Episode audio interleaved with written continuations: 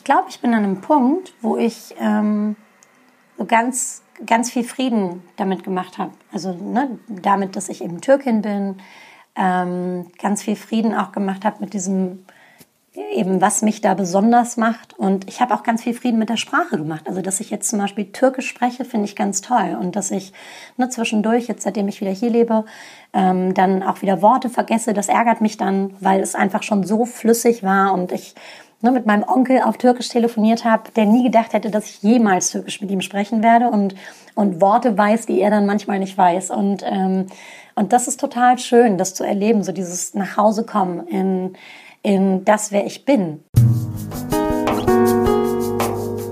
Herzlich willkommen zum Ikidunya Zwei Welten Deutsch-Türkische Lebenslinien Podcast.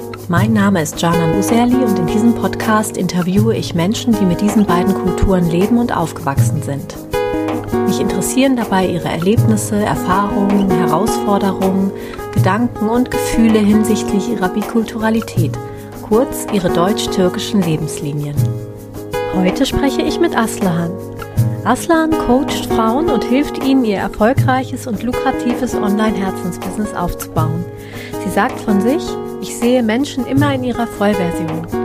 Warum diese natürliche Gabe ihre Superpower ist und wieso es gerade für viele Frauen herausfordernd ist, ihren Wert zu erkennen, erzählt sie in unserem Gespräch. Außerdem berichtet sie, welches einschneidende Erlebnis dazu führte, dass sie über zehn Jahre kein Türkisch mehr sprechen wollte und wie sie im Spannungsfeld der zwei Kulturen und Länder zu sich selbst gefunden hat. Ich freue mich auf das Gespräch mit ihr. Ja, hallo Aslan. Hallo Janen. Dein Name Aslahan bedeutet ja wahre Herrscherin. Ähm, was bedeutet wahre Herrschaft eigentlich für dich ganz persönlich? Mhm. Ja, das ist wirklich eine, eine, große Frage zu Beginn. Was bedeutet wahre Herrschaft? Also ich, ähm, ich, äh, ich habe ja ein Business und da spreche ich auch immer gerne von Weltherrschaft. Ne? Also so, was wollen wir? Weltherrschaft. Und ähm, ich, äh, wahre Herrschaft, also würde für mich, glaube ich, bedeuten, in, in, in Liebe zu regieren. So, ich glaube, dass ähm, das eine wirklich schöne Herrschaft wäre. Ja ganz viel Liebe in die Welt zu bringen und ganz viel Bewusstsein und so. Ein Thema, was mir, was mir besonders auffällt, immer wieder bei ganz vielen Menschen, ist, dass, ähm, dass ganz viele Menschen nicht wirklich in einem Gefühl von Fülle leben. Also ne, Fülle und Liebe ist ja auch so ein bisschen, ähm, also nicht bedingt sich nicht, aber ähm, sind zwei, zwei Themen, die äh, sicher Hand in Hand gehen. Und ich ähm, ich glaube, dass das etwas wäre, was ich mir sehr wünschen würde für die Welt, dass mehr Menschen mit so einem, mit so einem Fülle-Gefühl durch ihr Leben gehen würden und nicht in diesem konstanten Gefühl von Mangel und es fehlt was und ne, es ist nicht genug da. Mhm. So, das fände ich wirklich schön. Mhm. Mhm. mhm. Ähm, was bedeutet denn Fülle für dich und ähm, hattest du eigentlich schon immer einen Zugang zur Fülle?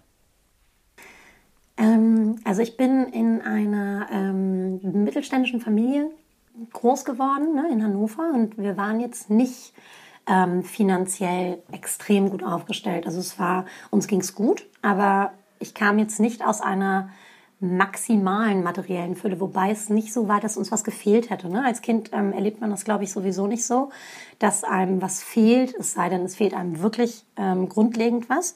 Aber ähm, ich glaube, ich habe auch immer schon sehr früh ähm, einen sehr großen Optimismus gehabt. Also so ne, dieses, das Gute in Menschen sehen, das Gute in der Welt sehen, ähm, das Gute im Leben sehen. Und, ähm, und das, finde ich, ist eben auch schon ein Teil von Fülle, der, der ja ganz häufig wo wir einfach andere Muster haben im Kopf, die sich ständig wiederholen und man oft auf den Mangel guckt, statt auf das, was schon da ist. Ja.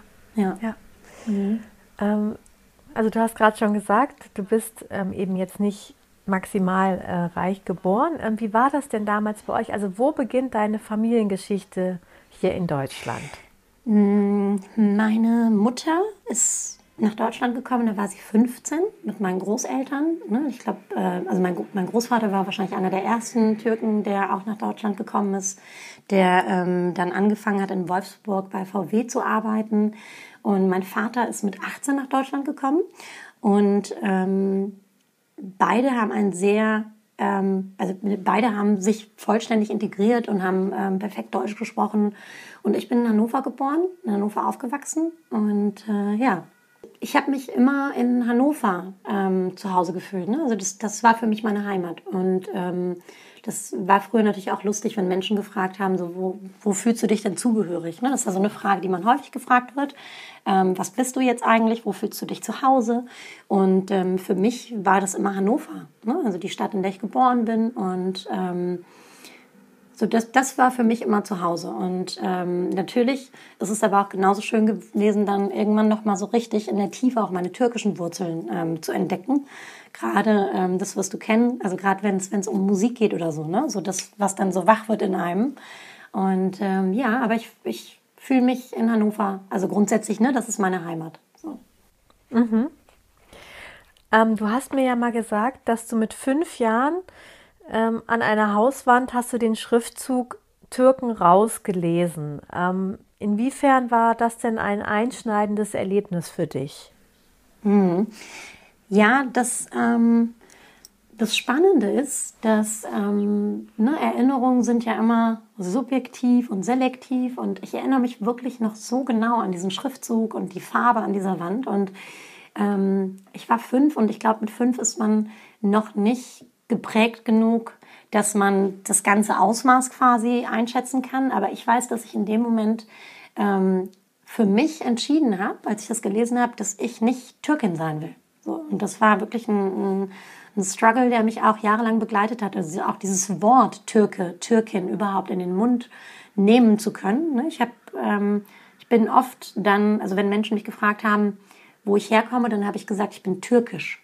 So, nicht Türkin, sondern türkisch, weil das so eingebrannt war, dieses Gefühl von, ne, das, ähm, das will ich nicht sein, das, was da an der Wand steht. Und ähm, ich habe jahrelang dann eben auch, ähm, und das ist so spannend, weil das habe ich natürlich nicht bewusst gemacht, aber ich habe es gemacht. Ich habe immer, wenn Menschen gefragt haben, ob ich, ähm, also ob ich Türkisch kann, äh, habe ich immer gesagt, ähm, also ich spreche es nicht, aber ich verstehe alles. So, also das war so meine Form, ähm, des mich hier integriert fühlens oder ne, auch so das, das Zeigen von, ich gehöre hierher.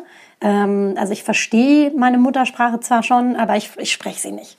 So und ähm, also ich gehöre nicht ganz dazu.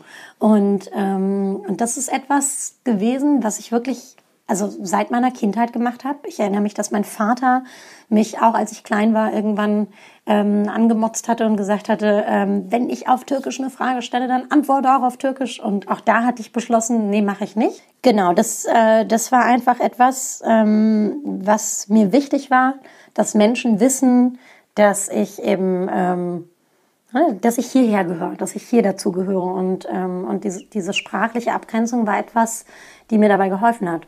Also ja. dachte ich. Ja. Ja. ja. Ähm, mhm. Diese Phase ähm, des Nicht-Türkisch-Sprechens hat ja angedauert, bis du 25 Jahre warst und dann warst du in Berlin mhm. in einem Dönerladen und mhm. hast ähm, genau. da zum ersten Mal wieder Türkisch gesprochen, indem du dir einen Döner äh, bestellt hast auf Türkisch. Äh, was hat dieses mhm. Erlebnis in dir ausgelöst? Ja, ich war mit meinem damaligen Freund in dem Laden und, ähm, und sagte, lass mal, lass mal, ich bestelle mal auf Türkisch. Und dann habe ich auf Türkisch bestellt und dann sagte der, ähm, der Mann an der Theke, Sie sprechen aber gut Türkisch, das haben Sie aber gut gelernt. Wo haben Sie das denn gelernt? Und dann äh, sagte ich, Moment mal, ich bin Türkin. Ne? Ähm, und, und da halt dann auch so diese ganz klare Stellungnahme zu, hallo, ich bin Türkin. Und, ähm, und dann sagt er, ach wirklich, das hört man gar nicht. Ne? Sie klingen wie jemand, der Deutsch ist und das gelernt hat mit einem Akzent. Und da, ähm, und da ist es mir dann aufgefallen, wie schade das eigentlich ist, ne? dass ich äh, eine Muttersprache habe, die ich nicht spreche. Und, ähm, und dass ich jetzt an einem Punkt bin, wo ich quasi auch nicht mehr als Türkin durchgehe. Ähm, und ja, das, das war ein Moment, den, den, äh, den fand ich auch im Nachgang wirklich traurig. Also es hat mich erschüttert in dem Moment. Oder in dem Moment habe ich das vielleicht gar nicht so gemerkt, aber es, ähm, im Nachgang habe ich mir da schon viel Gedanken zu gemacht und dachte, Mensch, das ist wirklich schade, ne? So zwei Sprachen zu haben und die eine dann gar nicht zu können. Ja. Würdest du sagen, dieses Erlebnis hat auch irgendwie eine Identitätskrise in dir ausgelöst? Ähm, Ja, vielleicht eine, also so ein, vielleicht so ein, so ein Suchen auch nach diesem, ne, wer, wer bin ich denn tatsächlich? Und, ähm, und was hat es auf sich mit diesen Sprachen und mit dem, ich glaube, das war der erste Moment, wo ich, wo ich bewusst gemerkt habe, was ich jahrelang getan habe. Also das war wirklich so dieser Moment, wo ich gemerkt habe, was ich, also dass ich jahrelang mit diesem Ich spreche kein Türkisch eigentlich mich dahin erzogen habe, dass ich auch wirklich keins mehr spreche. Und das hätte ich eigentlich gar nicht gedacht. Ich dachte immer, ich spreche noch ein bisschen und ne, wenn ich will, dann switche ich das einfach an und dann bin ich eben wieder Türkin. So, und da habe ich gemerkt, geht gar nicht. Ich kann es nicht answitchen. Klingt anders. Und ähm, das war wirklich, äh, also das war beeindruckend für mich in dem Moment. Ja. Ähm, du bist dann aber auch nach Istanbul und hast da auch als Schauspielerin gearbeitet. Also da hast du auch sicherlich wieder auf Türkisch gesprochen, ne? Und hast sogar auch dort dir da dann ein Business aufgebaut. Ähm, da hast du dann ja Models und Schauspielerinnen geholfen, ihre Traumfigur zu erreichen. Mhm. Ähm, hast du dich dort in der Türkei dann so richtig zugehörig gefühlt, beziehungsweise wolltest du da auch dazugehören? Wie war das? Ja, das, ähm, das, das war ganz spannend. Und das hatte auch wieder ganz viel mit der Sprache zu tun. Tatsächlich, als ich ankam, ähm, konnte ich konnte ich drei, vier Sätze sprechen und ähm, aber auch so ganz viele Dinge, von denen ich dachte, dass ich sie, also dass ich mich einfach ausdrücken könnte, wenn ich wollte, auf Türkisch, konnte ich gar nicht mehr sagen. Und ich habe gemerkt, wie viel Vokabular mir fehlt, wie viel ne, ähm, Satzbau mir fehlt. Und als ich ähm, dann eine Zeit lang dort gelebt habe, ähm, war das extrem schön zu erleben, wie sich mein Türkisch verändert und wie ich auf einmal in der Lage war, auch zu sprechen und mit Menschen zu kommunizieren und ähm, wie ich auf einmal einen Wortschatz hatte, den ich noch nie hatte in meinem Leben. Und ich habe aber auch immer wieder, gerade eben in, in Bezug auf das Schauspielen, immer wieder das Feedback bekommen, dass ich eben nicht klinge wie eine Türkin, also dass ich eben mit Akzent spreche. Und das Spannende war für mich, dass ich, also ich singe ja auch so gerne in vielen Sprachen und imitiere gerne Sprachen und ähm, imitiere die sehr gut, so dass man eigentlich denkt, ne, ich bin aus dem Land und im Türkischen ähm, habe ich das nicht hinbekommen. Und das und das ist wirklich, also das ist total interessant, weil ähm, dieses Ich habe das nicht hinbekommen, wenn ich das in jeder anderen Sprache hinbekomme, warum dann nicht auf Türkisch? Und irgendwann wurde mir dann sehr bewusst, dass ich glaube, dass ich das gar nicht hinbe hinbekommen wollte. Ich glaube, ich wollte nie richtig türkisch klingen. Und das war eben wieder ein Weg, mich abzugrenzen oder, oder zu zeigen, ich, ne, ich bin anders. So, ich gehöre vielleicht nicht ganz dazu, ich bin anders. Mhm. Ja. Spannend. Ähm, du hast ja in deinem Leben ganz dich in ganz unterschiedlichen Jobs verwirklicht. Ich habe es eben schon gesagt, also als Schauspielerin. Dann warst du auch Kommunikationstrainerin in einem Unternehmen, dann bist du selber Unternehmerin geworden und Fitnesstrainerin. Ähm, inwiefern profitierst du bei deinem aktuellen Herzbusiness, dass du vielleicht auch noch mal kurz erzählen kannst, was du da machst? Vielleicht auch von diesen Erfahrungen, die du in diesen anderen Bereichen über die Jahre sammeln konntest. Mhm. Kommt da jetzt vielleicht auch etwas zusammen? Ja, auf jeden Fall. Also ähm, das, das Lustige ist, dass, ähm, ich, also ich glaube, da bin ich gar nicht so alleine mit diesem, mit diesem Gefühl, dass man vielleicht in, in seinem Leben verschiedene Jobs gemacht hat, die man zu der Zeit vielleicht gar nicht unbedingt machen wollte, aber da irgendwie gelandet ist. Und ähm, und sich damals vielleicht auch immer gefragt hat, so was, ne, warum mache ich das hier, will ich das hier wirklich machen? Ähm, und dann aber später so ein Zeitpunkt kommt, wo man auf einmal zurückblickt und sieht, wie diese ganzen Puzzleteile zusammenpassen und wie es auf einmal ein großes, fertiges Puzzle ergibt. Und ähm, so war das bei mir auch. Also ich war, ähm, ne, ich habe irgendwann, ich, ich war in der Schauspielschule, ich habe immer gesungen und ähm, wollte immer das machen. Ich wollte immer auf die Bühne und in, in Filmen mitspielen und bin dann zehn Jahre in zwei Kommunikationsagenturen gewesen, wo ich Menschen eben beigebracht habe, wie sie Service machen, wie sie Verkauf machen am Telefon, hm, habe Leitfäden entwickelt, habe Menschen ausgebildet, ähm, fünf Filialen in Deutschland mit aufgebaut und, ähm, und ich hatte nie den Traum, in so einem äh, Corporate-Unternehmen unterwegs zu sein und ähm, da quasi eine Karriere hinzulegen, aber es war so ein bisschen ähm, dieses ne, Schauspiel ist, ein, ist eine brotlose Kunst, vielleicht mache ich mal was Vernünftiges. Und ähm, ich bin dann rausgegangen aus diesem Job und bin dann nach Istanbul gegangen. Ich bin eigentlich erst in die Türkei, um zwei Monate eine Auszeit zu nehmen und hatte ein Jahr überlegt, ob ich mir zwei Monate eine Auszeit nehme. Und das ist so lustig, weißt du, wenn ich von heute zurückblicke, ähm, dass man ein Jahr lang überlegt, ob man kündigt, ob man rausgeht aus dem Job, ob man überhaupt einfach nur zwei Monate mal eine Pause macht, ähm, ist für mich inzwischen so weit weg dieses, äh, ne, diese Angst und Sorge, die ich damals hatte, so was passiert, wenn ich nie wieder einen Job finde und so. Und ähm, bin dann in die, in die Türkei und dann haben sich ganz viele Dinge ähm, entwickelt äh, von alleine. Und ähm, das, was ich jetzt mache, ist wirklich eine totale Melange aus all diesen Sachen, die ich in meinem Leben gemacht habe. Und, ähm, und ich sehe eben, dass ich da gar nicht zufällig gelandet bin in dieser Agentur damals. Ne? Dass dieses Kommunikationstraining oder Verkauf, dass das etwas ist, was ich auch im Blut habe und ähm, was jetzt auch in, in meine Arbeit mit einfließt. Und zwar auf eine ganz andere, ganz leichte Art und Weise, ganz spielerisch. Und das ist echt schön. Also im Moment helfe ich Frauen dabei, ihr Online-Business aufzubauen und das zu einem wirklich lukrativen Herzensbusiness zu machen. Ne, ich sage immer, ich helfe Frauen dabei, ihr Millionen-Business aufzubauen.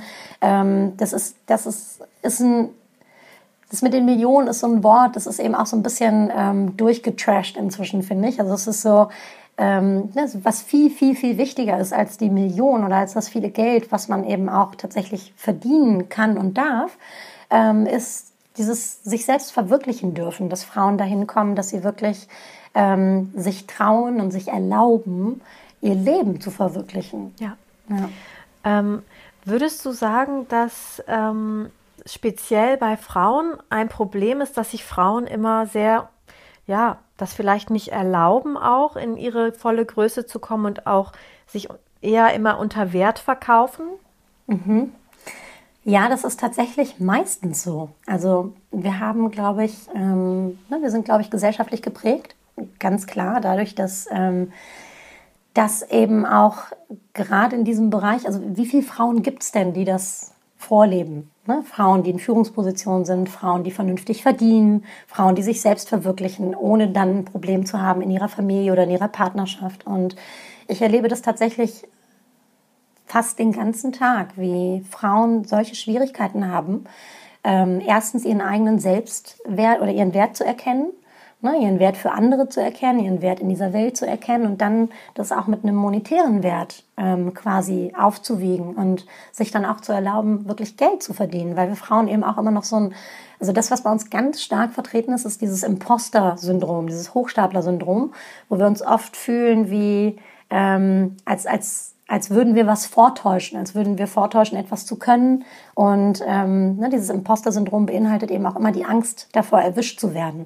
Und ich erinnere mich, wie das bei mir war in dieser, in dieser Coaching-Karriere, dass ich da eben zehn Jahre lang in zwei Firmen gearbeitet habe und ich damals von meinen Chefs immer gehört habe, Aslan ist, ist die beste Coach, die wir haben, ist die beste Trainerin, die wir haben. Und ich ähm, fand das natürlich total schön zu hören, aber ich dachte mir immer so, warum? Ne, warum? Ich mache ja nichts, außer ähm, dass ich dafür sorge, dass die Menschen sich entspannen.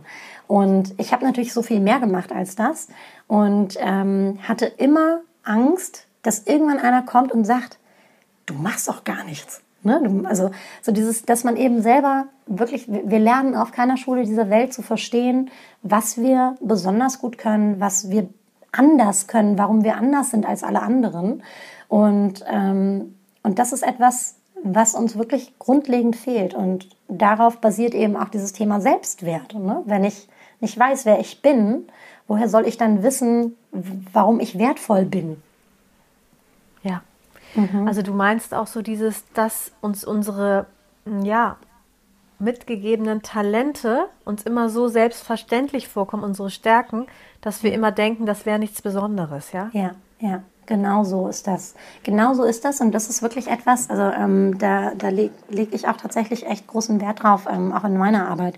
Dieses herauszu, also nicht nur herauszukitzeln, sondern wirklich genau herauszukristallisieren, was macht dich anders. Also ne, wir sind alle, wir sind alle Blumen. Ähm, welche Blume bist du? So und ich habe, ich bin heute Morgen, ich war auf einem Spaziergang und ähm, ich habe Rosen gesehen und wir, wir denken ja sogar manchmal, dass ne, Rosen immer gleich sind. Und es gibt so viele unterschiedliche Arten von Rosen und ne, sogar rote Rosen, die die gleiche Farbe haben und ganz unterschiedliche Blätter oder unterschiedliche Formen. Und, und so ist es bei uns eben auch. Und das, was du gerade gesagt hast, ist so wichtig, nämlich für uns sind unsere Talente total normal. Mir ist gar nicht bewusst, was an mir besonders ist, weil es ja normal ist für mich. Und ähm, wie soll ich dann quasi wissen, ähm, ne, also es sei denn, du hast etwas, was du, was herausstechend anders ist. Aber das Problem ist, dass wir da meistens gar nicht drauf kommen, wenn wir uns nie auf die Suche machen und auch nie auf, auf dessen Spur begeben. Ich habe eben auch in Verbindung mit diesem Job damals immer gedacht, okay, ich ähm, sorge dafür, dass Menschen sich wohlfühlen in meiner Gegenwart. Mir war aber nicht bewusst, also mein Leben lang nicht bewusst, dass ich Menschen auf eine ganz andere Art und Weise sehe oder wahrnehme, als andere sie wahrnehmen. Ne? Und ich, ähm, ich, ich nenne das immer Vollversion. Also Vollversion, das bedeutet für mich, ich sehe dich eigentlich in deiner größten, schönsten, besten Version. Und ich sehe auch häufig so die Dinge, die, die zu dir gehören. Also das ne, hat für mich ganz viel zu, zu tun mit dem Gesetz der Anziehung und das ähm, wäre ein großes Thema. Aber dieses, das, was ich eben mache, ist, ich sehe Menschen und dann, ähm, und weil ich sie so erlebe, wie ich sie erlebe, lifte ich sie, ohne es zu merken, ab in genau diese Frequenz. Und auf einmal werden die vor meinen Augen anders. Und so ging mir das wirklich mit jedem Coachie, den ich bisher hatte, auch in der Firma damals. Ähm, ne, die sind neben mir auf einmal über sich hinausgewachsen. Und ich habe immer gedacht, das ist total normal. Ich mache ja nur, dass die sich wohlfühlen. Und ähm, dass ich das aber so erlebe, das wurde mir erst vor zwei, also dass das anders ist, als was andere erleben, wurde mir erst vor zwei Jahren bewusst. Und seitdem nutze ich das zum Beispiel ganz intensiv auch in meiner Arbeit und ähm, mache das mit Menschen und es macht total Spaß, weil es wirklich, das, das ist so eine meiner Superpowers. Und, ähm, und ne, ich bin jetzt 46 geworden, so. Hat 44 Jahre gedauert, bis ich da mal drauf gekommen bin. Und es gibt eben viele Menschen, die nie drauf kommen, weil es, also weil sie nicht, ähm, weil sie nicht damit arbeiten, weil sie nicht in einem Rahmen sind, der ihnen ermöglicht, das überhaupt zu erforschen. Und, mhm. ähm, und da geht ganz viel verloren tatsächlich. Mhm. Mhm. Ja. Ja, mhm. wow. Also ich glaube ja auch, dass es wirklich einen Einfluss hat. Also das ist wirklich auch, ich glaube, so, da gibt es sogar Studien, dass das, was das für einen krassen Einfluss hat, wie du jemanden siehst und wie er dann auch wird. Ja. Das ist krass. Absolut. Das ist ja dieses, ne, bist du mit jemandem zusammen, der dich behandelt, als wärst du die smarteste, schönste Frau von der Welt, wächst du eben auch in die hinein und strahlst auf einmal. Und wir kennen alle das Beispiel, wenn wir mit Menschen zusammen sind, die uns behandeln als, oder die, wo wir merken, die finden uns doof oder dumm oder und wo wir dann auf einmal manchmal Worte nicht finden oder uns anfangen, irgendwie komisch zu verhalten. Es ist eben auch dieses Self-Fulfilling Prophecy. Das, was du sendest und wenn das so dominant ist, kommt das eben an beim anderen und der wird zu der Version, die du erwartest. Ja. Ja. Hast du das Gefühl, also, dass du ähm, bei deinem Begleitungsprozess ähm, der Frauen, die du begleitest eben und auch abliftest, vielleicht auch von deinen türkischen Anteilen beim Umgang irgendwie ähm, ja profitierst? Hm. Ja, ich glaube, dass das so ist, weil ähm, ich glaube, dass wir Türken, ähm, und ich merke wieder, wie schwer das ist, dieses Wort überhaupt zu sagen in diesem Moment, das ist so lustig. Wie, wie, wie stark das. Wie fühlt sich das an? Komisch. Das fühlt sich an wie eine, also für mich klingt das manchmal fast wie eine Beleidigung. Ne? Türken. Hm. Aber es ist eben auch, weil das. Das ist noch so drin, ja, ne? total. Von damals. Ja, total. Ähm, ich glaube, dass wir, dass wir, ähm, wir sind ja auch bekannt dafür, dass wir sehr herzlich sind. Ja, und sehr ähm, gastfreundlich und großzügig. Und aber herzlich ist, glaube ich, ein Prädikat, was uns definitiv auszeichnet. Und ich glaube, das ist tatsächlich etwas, was anders ist bei mir. Ne? Diese Herzlichkeit, die Menschen erleben und ähm, die ich eben auch in die Arbeit einfließen lasse und wo sich jeder einfach sofort gesehen fühlt, andocken kann emotional. Und ähm, ich glaube, das ist ein großer Unterschied. Absolut. Und das hat was damit zu tun, dass ich, ne, dass ich Türkin bin. Mhm, mhm. Du hast vorhin schon gesagt, also, ähm, dass du auch irgendwie, als du dann in der Türkei warst, auch ja das Gefühl hattest, ja, ich bin auch anders und ich will auch anders sein. Ähm, du hast generell mir auch mal gesagt, ich war anders. Ähm, empfindest du dich heute immer noch als anders und fühlt sich das heute anders an als früher? Ähm, ja, Ja, das fühlt sich jetzt besser an.